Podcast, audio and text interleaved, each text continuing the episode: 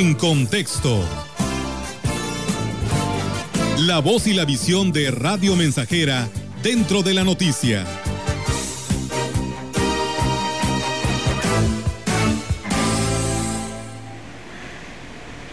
Hagamos de esta una Navidad feliz en lo posible.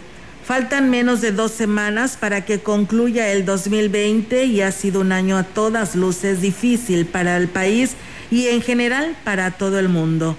En la Huasteca Potosina se ha reflejado la falta de empleo, la crisis económica y todas las consecuencias que ha dejado tras de sí la pandemia del COVID-19, el evento que marcará de manera definitiva la manera de convivir a la humanidad entera.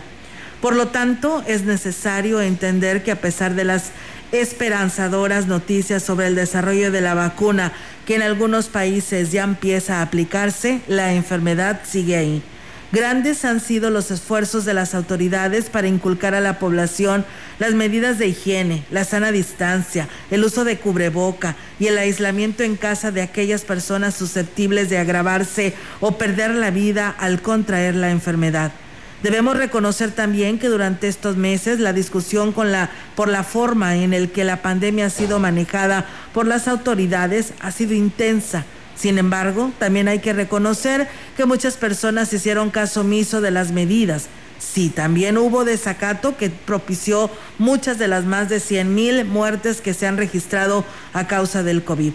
La Navidad y las festividades propias del fin de año ya están aquí época tradicionalmente aprovechada para reunir a la familia, estrechar los lazos afectivos y para expresar nuestros mejores deseos para el año venidero.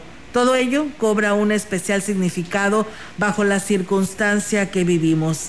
Así pues, el exhorto es el mismo que al inicio de la contingencia, cuidémonos y cuidemos a los demás no relajemos la disciplina lograda a lo largo de estos meses. Mantenerla es la única manera de contener la enfermedad antes de que siga cobrando más vidas en este rebrote. Celebrar la Navidad y el Año Nuevo a distancia es lo más seguro, por lo menos hasta que la solución llegue a través de la vacuna. Mientras tanto, evitar los festejos presenciales es nuestra mejor defensa pasemos estas fiestas de fin de año de la mejor manera para que el año próximo podamos celebrarlos todos.